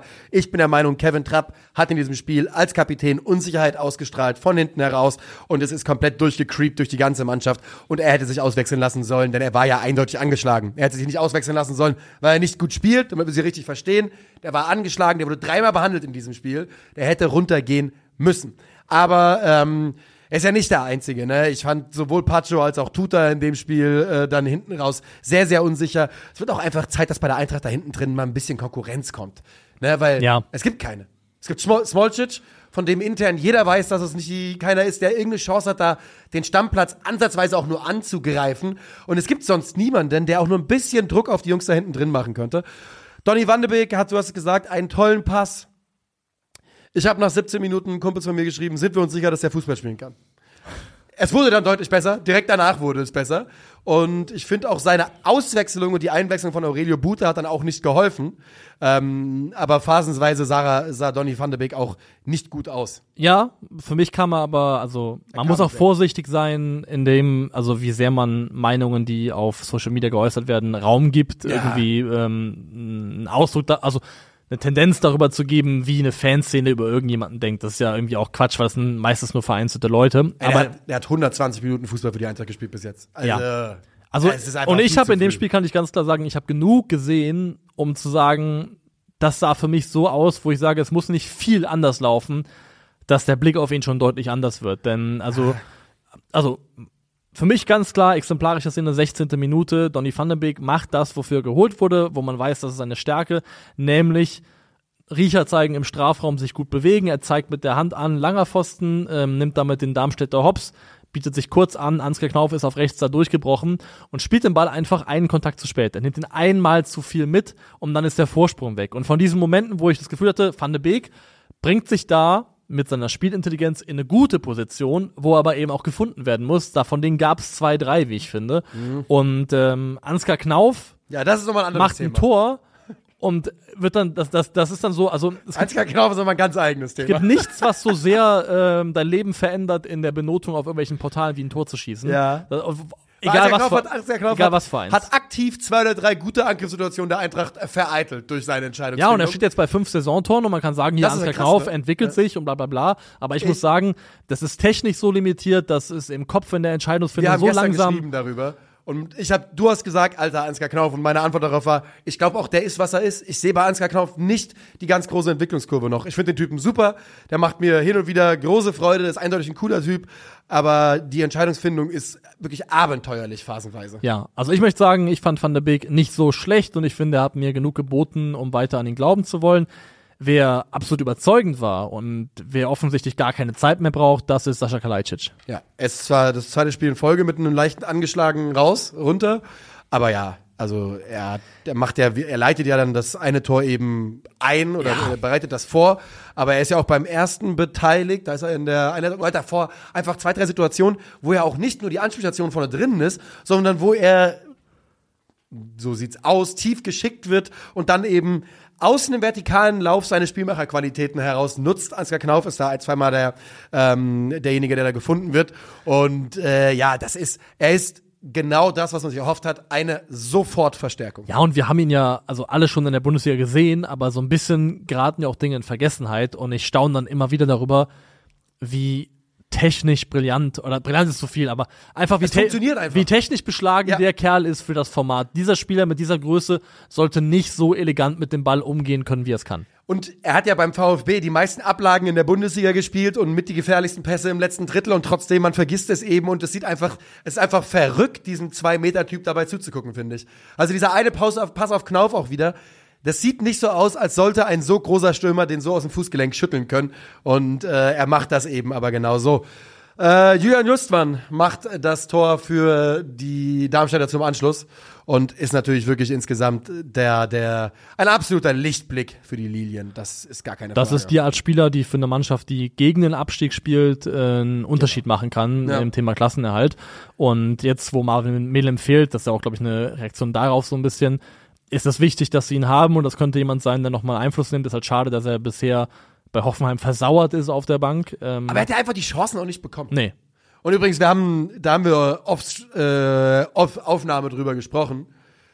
Wir sind uns beide immer noch nicht ganz sicher bei Pellegrino Matarazzo, um nochmal hier eine, eine Brücke zurück zum, äh, zur TSG zu schlagen über Julian Justwan. Wir haben ein Auge drauf, sage ich mal. Ja, Ja. also wie nachhaltig der sich als Bundesliga-Trainer Ja, halten wird. Das genau. müssen wir mal schauen. Genau. Ähm, das 2 zu 2, um das Spiel abzurunden, macht dann hinten raus ähm, Clara, Clara. Christoph Clara, geholt von Fortuna Düsseldorf im Sommer. Ist auch ein Tor des Willens dann, 90 plus 5. Um das muss man sagen, Darmstadt hat dann auch das, wie, wie gesagt, du hast ja gesagt, Geschenke muss man annehmen. Ja. Darmstadt hat es getan und hat sich dann, als sie gesehen haben, okay, hier geht doch was, Den Kampf 100% den Kampf angenommen. 100% angenommen. Ja, Ja, ist so. Und dann, und dann ja auch hinten raus dieses Unentschieden auch okay, weil du ihn eben, warum sie die Chancen haben, ist Darmstadt scheißegal. Ja. Also, weißt du? Und für sie ist es dann hinten raus in Ordnung. Und ich wusste natürlich, ich habe schon, ich habe, ich habe Einzelspiel Beginn der zweiten Halbzeit, dann das 2-0 gesehen, dann das 2-1 gesehen, dann gesagt, ich gehe auf Konferenz, weil hier werde ich ausrasten bei dem, was ich hier sehen muss. Bin dann immer wieder zurückgegangen, Konferenz, Einzelspiel, Konferenz, Einzelspiel. Hab in der 89. habe ich gesagt, jetzt gehe ich rüber in die Konferenz und äh, weil ich gedacht habe, das werde ich nicht ertragen. Und als es hieß Tor in Darmstadt, wusste ich natürlich, bevor wir da, da waren, wer dieses Tor gemacht hat. Das war wirklich komplett abzusehen. Ja, nicht abzusehen ist ein gutes Stichwort, denn nicht abzusehen war, dass Bayer Leverkusen punkten würde in Leipzig, sogar dreifach, vor allem nicht nach der Anfangsphase. Denn man muss sagen, in diesem Topspiel am Samstagabend von den Mannschaften, von denen manche behaupten würden, sie bereichern uns, ähm, hat Leipzig super gut losgelegt, haben die Anfangsphase dominiert und äh, dementsprechend früh und verdient gehen sie auch in Person von Xavi in Führung. Die ersten 20 Minuten dachte ich, it's all over. Leverkusen geht den Weg des VfBs. Ähm, obwohl das VfB-Spiel, nee, das war, war früher, also würde das sogar aufgehen, auch wenn mit der Verzögerung vielleicht auch nicht. Äh, ich dachte auf jeden Fall, die sind auch irgendwie entzaubert worden. Du hast ja schon mal ganz gut letzte Woche beschrieben und äh, auch auf Twitter, ne, dass auch die Leipziger ähm, es sehr auf Palacios und Schaka ge- abgesehen hatten und die Innenverteidiger im Aufbau haben gewähren lassen und erst zugepackt haben, als es da auf die beiden äh, Sechser ging. Und das sah so aus, als gäbe es, ähm, ja, als, als wüsste Leverkusen damit nichts anzufangen. Aber das war auch nur der erste Eindruck, denn wie es sich für ein Topspiel äh, gehört, ähm, äh, wissen, ist es eine, ja, die Leverkusener können sich anpassen in Halbzeit 2. Aber da sind wir noch nicht mal angekommen. Da sind wir noch nicht. Also erstmal muss man sagen, das Xavi Tor wird vorbereitet von Xaver Schlager. Ähm, und, vorher. vorher ist es äh, Seschko, der da Tar sehr, sehr alt Ja. aussehen lässt, der ihn in einem direkten Duell eben einfach überspielt. Tar geht da zu Boden, kommt nicht an den Ball. Wirklich, wirklich viel zu einfach. Das ist da links außen und Seschko macht einen Übersteiger ohne, wirklich ohne jeglichen Ballkontakt, ein reiner Übersteiger. Und äh, Jonathan Tah sagt, dann löse ich mich auf. Das tut er in dem Fall auch. Ich bleibe auch dabei, dass die Also spielt er auch in dem Fall, aber wird da eben nach außen rausgezogen, ähm, dass die zentrale Innenverteidigerposition die beste für Tal ist, weil das die ist, wo du am wenigsten in diesen direkten Duellen involviert bist und es mehr geht um er hat sie ja Stellungsspiel. Er, da, Antizipation. er ist einfach gelandet. Genau, erst in dem Augenblick, Moment ist er einfach da gelandet. Weil. Stanisic, der mit dem Ball wieder brillant war, gegen den Ball in dem Augenblick Ja. auch nicht ganz, äh, nicht auf der Höhe Und. Xavi macht das fantastisch, weil er den Ball auf engstem Raum Ja. überragend behandelt, ähm, legt ihn sich darüber und nimmt ihn dann äh, direkt kurzes Eck, so ein bisschen auch gegen die Erwartungen des Torwarts wahrscheinlich. Ja. Einfach ein brillanter Abschluss, ist genau die Kategorie Spieler, wo wir sagen, ja, sobald der Raus dieses aus Trikot nicht mehr Leipzig. trägt, dann schauen wir dir sehr, sehr gerne beim Fußballspielen zu. Ja, denn du sagst es, es ist äh, tatsächlich einfach so, so, so gut gemacht. Da ist so viel Qualität in dieser einen Aktion drin. Übrigens auch der Ball von Xaver Schlager ist super. Ähm, aber ja, da, da schließe ich mich an. Nach einer halben Stunde muss äh, Frimpong runter. Ja. Wir warten, glaube ich, noch auf eine Diagnose. Ich glaube, sie haben gesagt, dass er diese Woche wieder in Mannschaftstraining Okay, einsteigen kann. Palacios sieht schlechter aus, der hat sich, glaube ich, muskulärer verletzt, der wird erstmal fehlen. Sehr, sehr bitter, weil man da auch definitiv mit Ballqualität verliert, wenn er durch Robert Andrich ersetzt werden sollte. Oh ja. Ähm, das ist ja kein Diss gegen Andrich, aber das Niveau, Nö, auf dem äh, Palacios, Palacios spielt, hat er einfach nicht. Das, ich das außerdem gilt das für 99% allermeisten. der Bundesligaspieler. Wenn du Palacios durch X ersetzt, wirst du mit Ball schwächer. Nathan Taylor kommt aber also rein in der 30. Minute und das wird wichtig in der 47. Minute, denn da erzieht, erzielen die Leverkusener den Ausgleich und insgesamt kann man sagen, nachdem sie in Halbzeit 1 ja phasenweise große Probleme mit den Leipziger haben, kommen sie in Halbzeit 2 viel besser ins Spiel. Ja, Halbzeit eins. wir haben eben schon drüber gesprochen. Augsburg hat es letzte Woche vorgemacht, die Innenverteidiger gar nicht erst anlaufen, mit den Stürmern äh, die beiden Sechser zustellen, sodass deine eigenen Mittelfeldspieler, eigenen Sechser auch dementsprechend die Position halten können, da nicht rausschieben müssen, immer um die anzulaufen. Leipzig macht das hier in der ersten Halbzeit sehr, sehr ähnlich. Äh, Openda und Seschko haben ganz oft ganz einfach vor Schaka und Palacios gestanden und dort die Pass Passwege auf diese beiden Spieler zugemacht. Das 4 für 2, das Leipzig hatte, war super eng. Ganz, ganz kompakt haben die beieinander gestanden. Und in der ersten Halbzeit geht das sehr, sehr gut auf. Leverkusens XG in Halbzeit 1 0,25. Also wirklich nicht viel, nicht der Rede wert.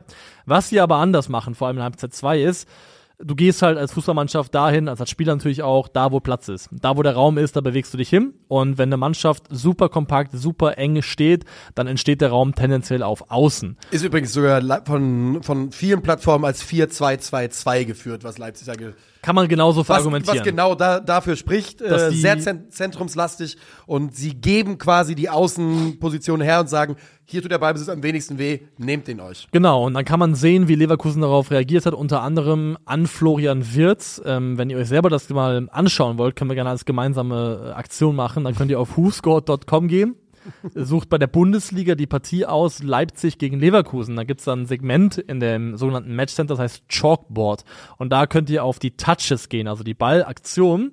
Und da könnt ihr Florian Wirz auswählen und dann schaut euch mal an, wo kam er an den Ball in der ersten Halbzeit und wo in der zweiten Halbzeit. Und dann sieht man ganz klar einen Unterschied, dass er in der zweiten Halbzeit deutlich weniger im Zentrum agiert hat und deutlich mehr auf Außen geschoben ist, vor allem auf die linke Seite, also aus Leverkusener Spielrichtung linke Seite und sich dort eben angeboten hat. Und das ist relevant, weil er erstens dort steht, als er im Vorfeld des 1 zu 1 den Pass kriegt, der Ball geht raus.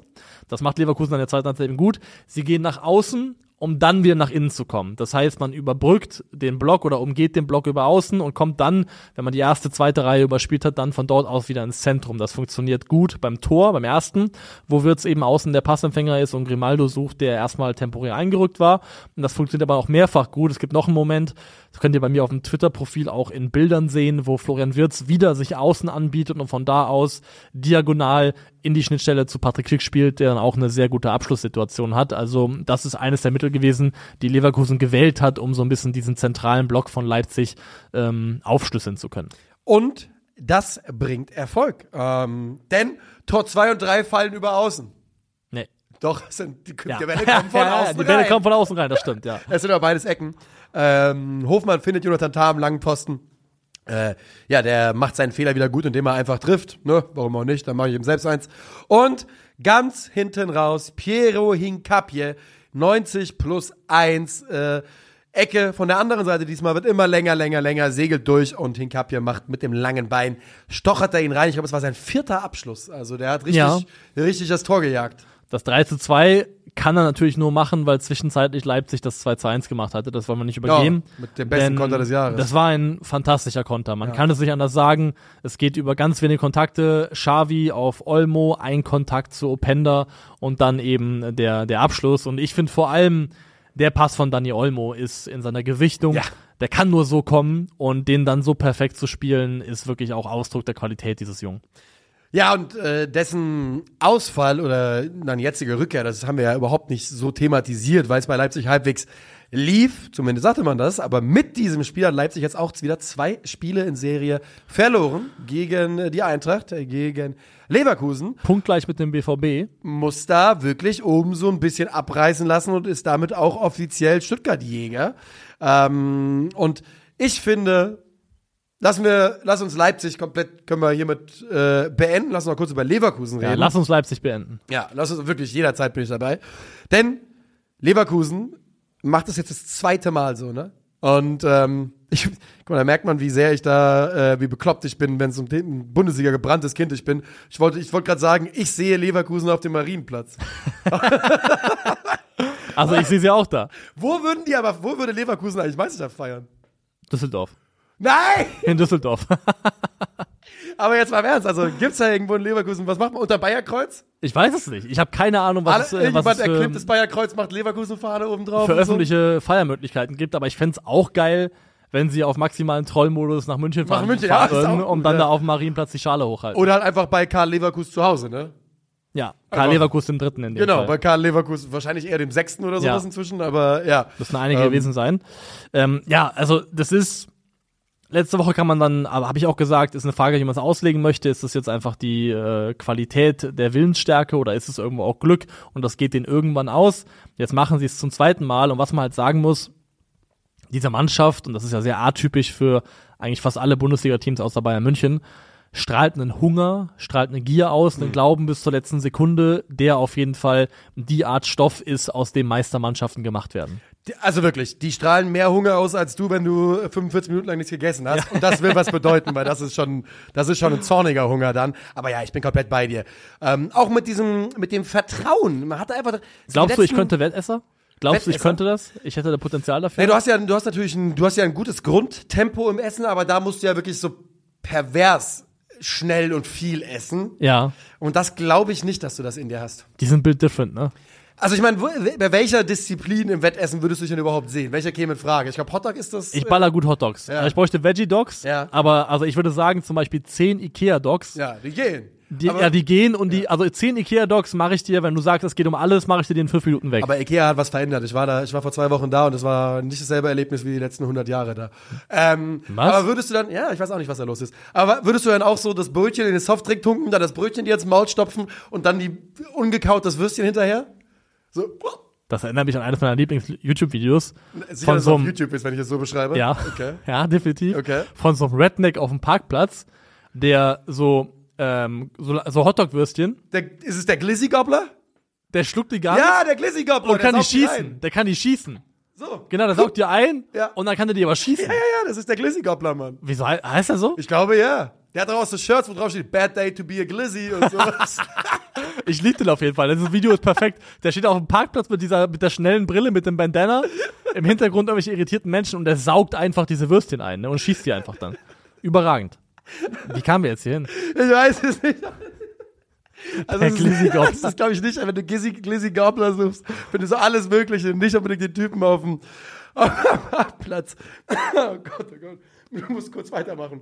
Okay, äh, hust du dich mal aus. Äh, die ich Glizzy, wieder. die Glizzy Gobbler aus Leverkusen Ja. gewinnen jedenfalls 3 zu 2 in Leipzig und das ist ja super relevant aus dem Grund, dass am Folgetag der FC Bayern seine Pflichtaufgabe, und das ist vielleicht auch der Bruch, den wir nehmen, oder der, der, der Wechsel, den wir nehmen in den Sonntag rüber, nicht erfüllen kann, denn der FC Bayern verliert zu Hause. Unglaublich aber wahr, gegen Werder Bremen mit 0 zu 1. Und- Wäre da geil! Werder geil, in dem Fall wirklich Werder geil und sorgt dafür, dass Bayer Leverkusen, selbst wenn Bayern das Nachholspiel gegen Union gewinnen würde, vier Punkte Vorsprung hat. Es ist wild. Es ist wild und äh, es ist auch in Ordnung, dass dieses Spiel so ausgeht. Also ähm, wir sagen liebe Grüße an äh, S, at S CDSVW, der mir sagt, ich muss meine glasklare Ag- Werder-Agenda für heute ad acta legen. Die haben wir eigentlich schon Anfang Dezember ad acta gelegt, denn seit wir das Video gemacht haben über Ole Werner, haben die kein Spiel mehr verloren. Ist Ja. dir das bewusst? Die haben kein Spiel mehr verloren. Und jetzt schlagen sie zum ersten Mal seit 2008 den FC Bayern München und das in München. Ey, seit 2008, das ist Es ja eine ist so völlig absurd. Das ist so lang. Und ähm, es geht in Ordnung, denn die Wer Werderaner haben eine klare Idee, wie sie das spielen wollen. Sie setzen das sehr, sehr konsequent durch und sie machen es den Bayern schwer und die kriegen einfach auch nichts geschissen. Thomas Müller ja auch mit einer klaren Ansage nach diesem Spiel. Genau, sie kriegen nichts geschissen. Werder positioniert sich hier ja eigentlich von der Ordnung gegen den Ball her in einer Art und Weise, wie wir die Mannschaft kennen. Im 5-3-2 haben wir schon sehr, sehr häufig gesehen. Auch hier würde ich sagen, gilt das, was wir auch gesehen haben gegen Leverkusen. Gar nicht so sehr der Fokus darauf, ähm, die Innenverteidiger zu stören, aggressiv da drauf zu gehen, sondern auch hier Kimmich und Guerrero im Aufbau nicht ins Spiel kommen zu lassen. Und ähm, das ist ein Mittel, das gut zieht, das hier auch gut funktioniert.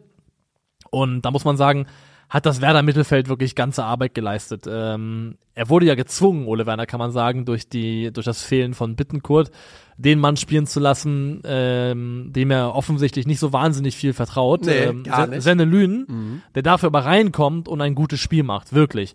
Der erstens auch dafür sorgt, muss ich ganz, ganz klar sagen, wir haben letzte Woche über Kimmich und Guerrero geredet. Ähm, da habe ich ja schon Zweifel angemeldet an der Tauglichkeit dieses Duos.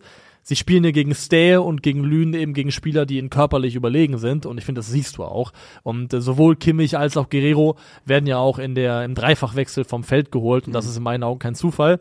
Und Sende Lünen, wie gesagt, hat auch ein paar Duelle verloren. Aber ich finde vor allem im Passspiel in seiner Sicherheit am Ball hat er gerade gegen Bayern, wo du ja auch wirklich unter Druck gerätst, ähm, definitiv einen Mehrwert geliefert. Ich hoffe halt, dass mittlerweile er so weit ist, dass Ole Werner nicht befindet, dass der SC Freiburg nächste Woche, so war es ja letztes Jahr, dann aber wiederum zu kompliziert ist für Sendelün. Ich denke, er wird das befinden, obwohl ich komplett bei dir bin. Ich fand, äh, dass seine Lüne in diesem Spiel genau das gebracht hat, was er bringen sollte. Und das war so dieses Element des Anspielbarseins, eine gewisse Ruhe ausstrahlen. Niemand erwartet von Werder die ganz langen Passstaffetten, aber äh, seine Lünen hat da geholfen. Und trotzdem, also ich bin einfach der Meinung, dass Ole Werner uns genug gezeigt hat. Weißt du, wenn, wenn, wenn ein Coach dir versucht, etwas zu sagen, dann muss man es auch irgendwann, muss man auch irgendwann zuhören und er versucht uns zu sagen, dass er eben nicht allzu sehr an seine Lüne geglaubt hat in der Vergangenheit. Wobei mir gerade einfällt, gegen Bochum hat er da nicht auch von Anfang an gespielt. Nee, er kam rein. Er kam aber er kam rein, rein, er hat hat, dann, hat dann den? Assist gehabt, Ja. den letzten Kontakt vom Abschluss von Niklas Ja, Stark, ja, aber genau, er kam stimmt. rein. Ja. Ähm, Aber ich hoffe auch, also ich will, will es nur bestätigen. Ich, wir haben uns darüber häufiger unterhalten, ob hier oder auch ohne Kamera, dass wir nicht verstehen, warum seine Lünen so gar keine Chance bekommt und äh, sie ähm, hat er sich, hat er sich verdient und genutzt in diesem Spiel. Die Werderaner gehen in Führung durch Justin Njinba, zumindest denken sie das, werden aber zurückgepfiffen wegen eines Fouls im Spielaufbau. Ähm, und da muss ich schon sagen, es ist die richtige Entscheidung, oder? Ja. ja. Auch Ja. wenn es natürlich kacke ist, so ein Tor zurückzunehmen, wegen einer Aktion 20 Sekunden vorher, aber es ist die richtige Entscheidung. Genau, es fühlt sich sehr, sehr lange her an, aber das Tor ist eben eine direkte Folge dieses Ballgewinns und der ist durch einen Foul entstanden. Von daher ist es okay und ich glaube auch, die Werder-Fans werden das aufgrund des Spielverlaufs ertragen und überleben können, dass es so war. Denn sie machen dann noch ein Tor, das zählt. Nach 59 Minuten ist es Mitchell Weiser, der ebenfalls gegen jemanden, der nach 64 Minuten Feierabend hatte, Alfonso Davies, sich auf der Wie Seite er ihn da durchsetzt rausnimmt, Alter. Huh. komplett nimmt er ihn raus. Also Davies äh, auch keinen guten Tag gehabt in Summe. Nachdem Und- er ja richtig gut gestartet ist in die Rückrunde und ich dachte, oh, guck mal hier, vielleicht will er das nochmal zeigen. Ja, doch nicht so sehr. Und äh, Weiser zieht dann nach innen, nimmt den Abschluss und der kommt dann mit so viel Venom, dass äh, Manuel Neuer auch die Arme nicht schnell genug hochbekommt und trifft dann zum 1 zu 0 für Werder Bremen. Und genau dieses Ergebnis kriegt Werder dann bis zum Ende tatsächlich verteidigt. Auch, weil ich finde, ja, Bayern hat da natürlich viel vom Ball, aber so ultimativ zwingend empfinde ich sie nicht. Ne, sie kriegen eine Halbchance nach der anderen irgendwann. Das Ja. sind diese, diese Schüsse, die dann rechts am Tor, links am Tor vorbei und drüber und abgefälscht und abgewehrt. Aber ich bin derselben Meinung. Also auch da wieder, was wir vorhin über Manuel Riemann gesagt haben, Zetterer muss ein gutes Spiel machen, damit die, damit Werder das Spiel gewinnen kann. Aber das tut er. Und ähm, von den Bayern.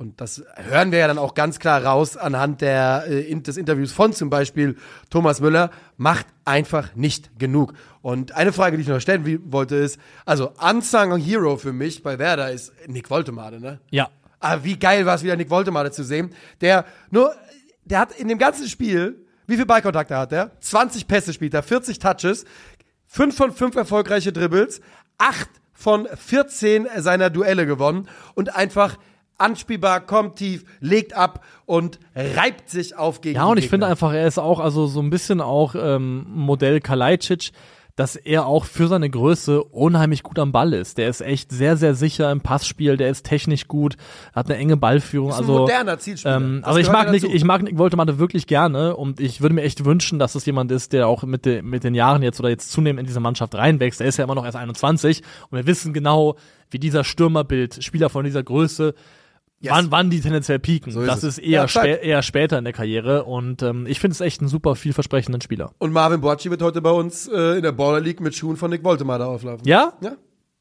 Er hat, er hat auf Insta gepostet, er hat keinen Nike-Contract, er hat einen Nick-Contract.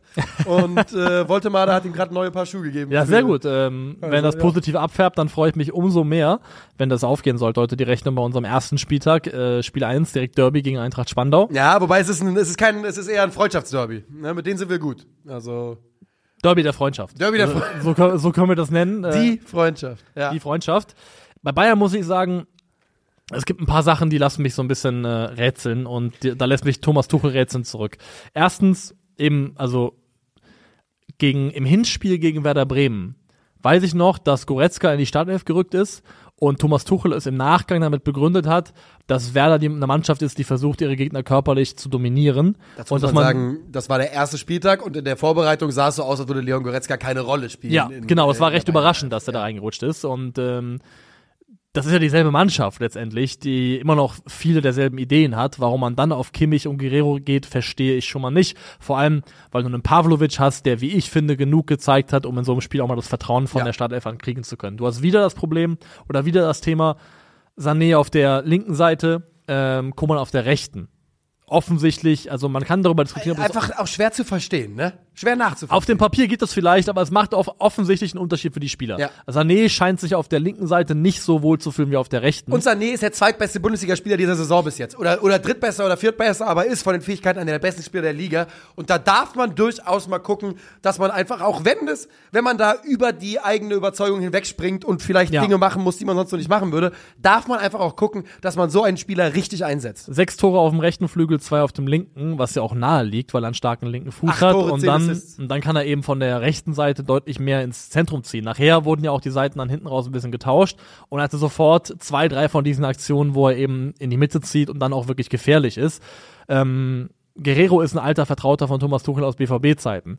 Eingewechselt, ähm, na, nee, Mathis Tell kommt früher tatsächlich, aber auch Tell ist jemand, wo ich sagen würde, mehr Spielzeit. Mathis Tell war in den 25 Minuten, die er hatte, einer der wenigen Leute, die sowas wie einen Zug zum Tor, eine Direktzeit ausgestrahlt haben, die gut getan haben. Auch der ist ein Junge, wo ich sagen würde, mehr Minuten geben, ähm, darf man durchaus Vertrauen schenken. Also so ein paar Entscheidungen von Thomas Tuchel lassen mich rätseln zurück.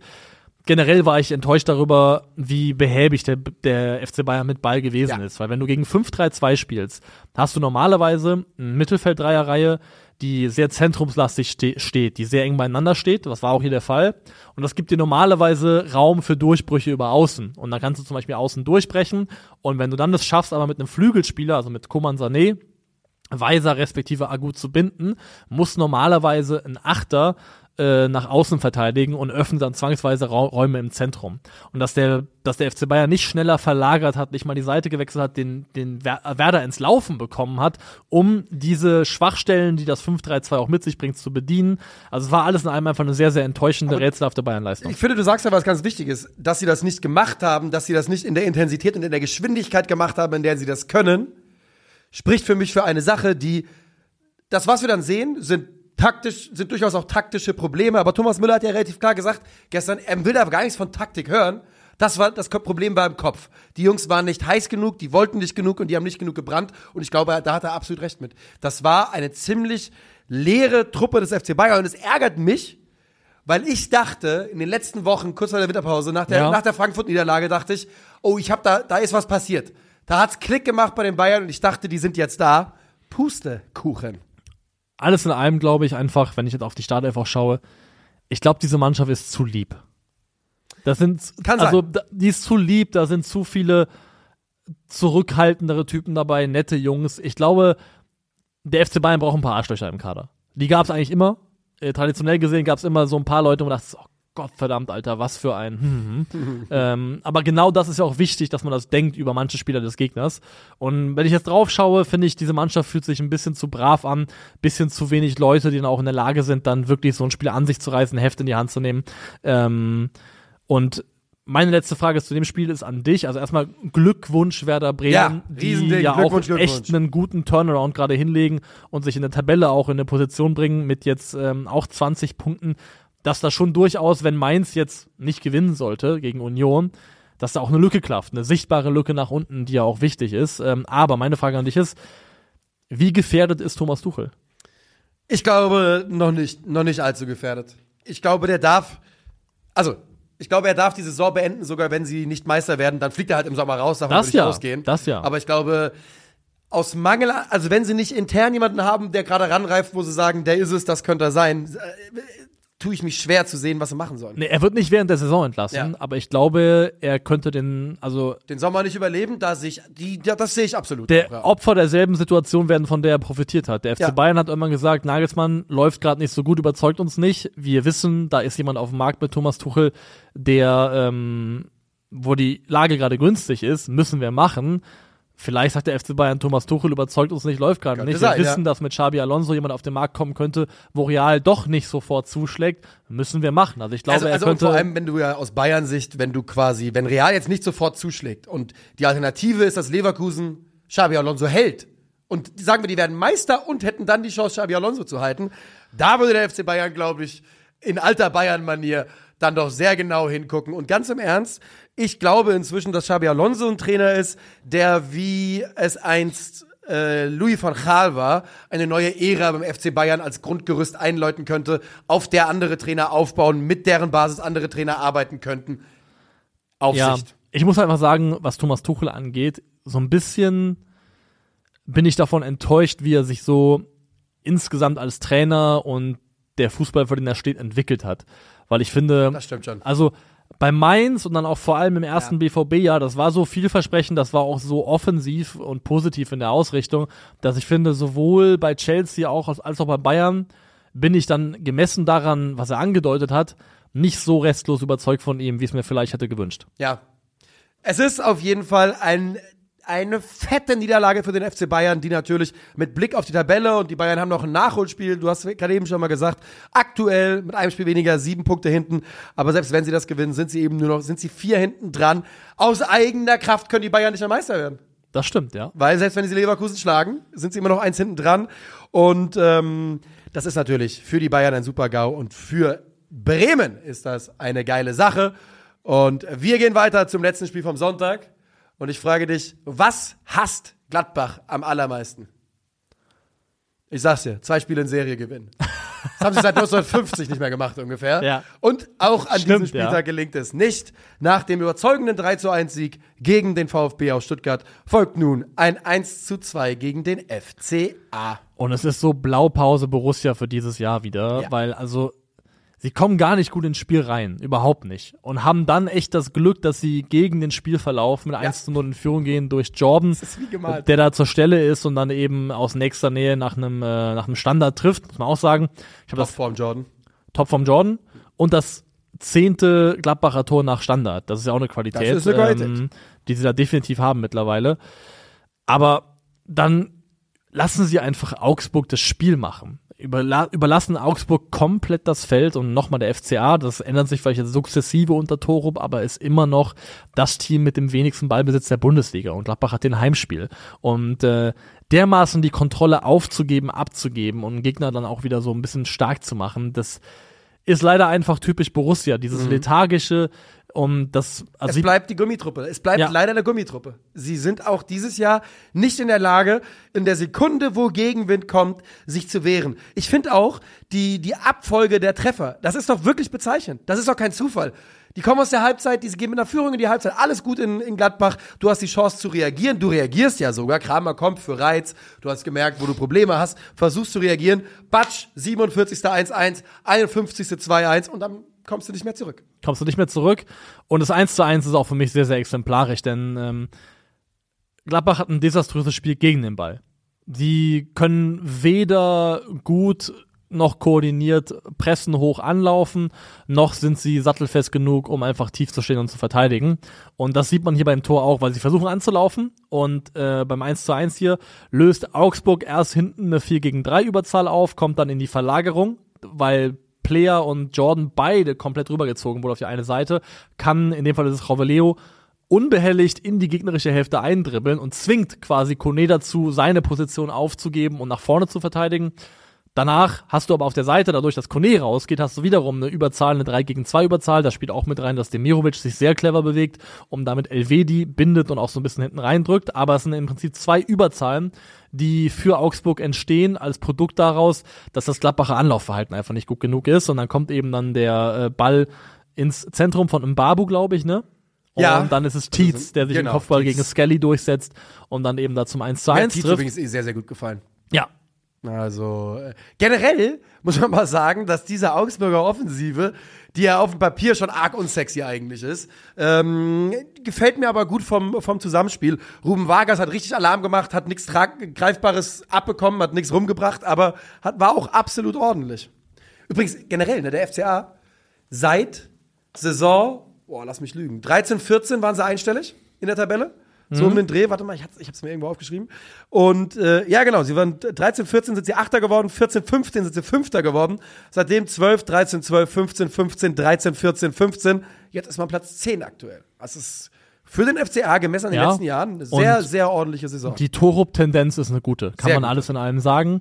Und dann machen das 2 zu, 2 zu 1 machen sie eben aus einem eigenen Einwurf heraus. Und das ist auch wieder so eine Frage von, da geht's dann nicht um große taktische Elemente. Es ist einfach eine Frage von Griffigkeit, Gier und ähm, der Bereitschaft, sich da reinzuwerfen. Und der FCA hat hier auch, wie ich finde, einfach körperlich und in der Zweikampfführung so ein bisschen in den entscheidenden Momenten Ja. zumindest Gladbach einen Schneid abgekauft. Das ist ja auch eh so eine Sache, die man, weil wir den Fußball so, der Fußball ist ja auch in der Berichterstattung und wie wir drüber reden und wie andere Leute drüber reden, so professionalisiert worden, dass, ähm, dass man manchmal vergisst, dass du den größten Taktiker auf diesem Planeten an der Seitenlinie haben kannst, mit der perfekten Spielidee, wenn die gegnerische Mannschaft dich auffrisst, weil deine Jungs nicht bereit sind, die Zweikämpfe anzunehmen, zu kämpfen, zu laufen, zu kratzen, zu beißen, hast du keine Chance. Es bleibt damit Taktik funktioniert, und das ist auch für den FC Bayern gilt genau das, damit sowas aufgehen kann, musst du eine Grundbasis haben, die aus Ja. Einsatz besteht. Und wenn du die nicht hast, wird schwierig. Rein statistisch hat Gladbach sogar mehr Zweikämpfe gewonnen, aber dann ist auch wieder die Frage, was ist ein Zweikampf, wo ist der, wie entscheidend ist der fürs Spiel natürlich.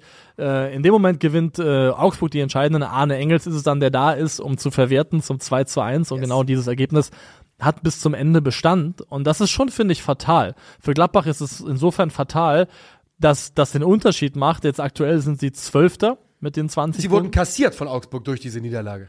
Stimmt, ja Ja, ja. wurden kassiert, sind Zwölfter mit diesen 20 Punkten, haben genauso viele wie eben äh, Werder auf 13, Bochum auf 14.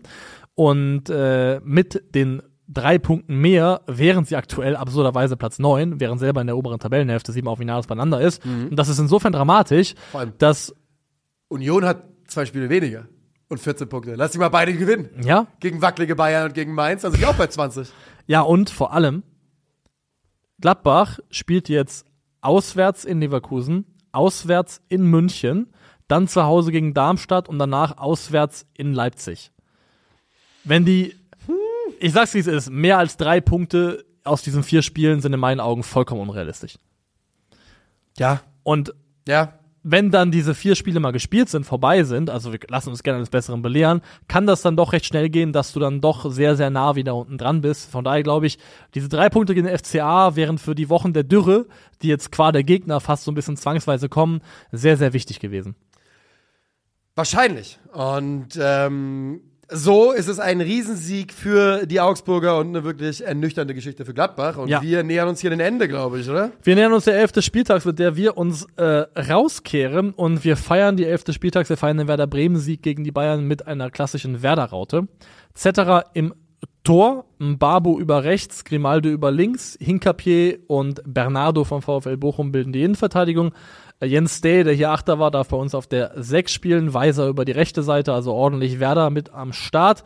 Äh, Soloy von Freiburg über links und Grifo auf der 10, beide mit zwei Torbeteiligungen. Äh, Maxi Bayer, der ebenfalls Tor und Assist hatte und Doppelpacker Daniel Mahlen im Sturm Duo. Man kann reden über Ian Matzen, natürlich über viele andere auch, aber wir haben nur Platz für elf Leute. Das sind unsere elf für den 18. Spieltag. Wir sagen vielen Dank fürs Zuhören. Wenn ihr das am Montag hört, ähm, könnt ihr heute Abend einschalten bei der Baller League Ja. und Team Calcio Berlin. Erstmalig im Einsatz sehen. Irgendwann gegen 22 Uhr, glaube ich, sind wir auf dem Platz am Start. Also nicht ich persönlich oder du, aber unsere Mannschaft. Du Ähm, bist in Köln, du machst dich jetzt nach Köln, ich Ja. bleibe in Berlin und äh, wir verbleiben mit. Macht's gut und herzlichen Dank für die Aufmerksamkeit.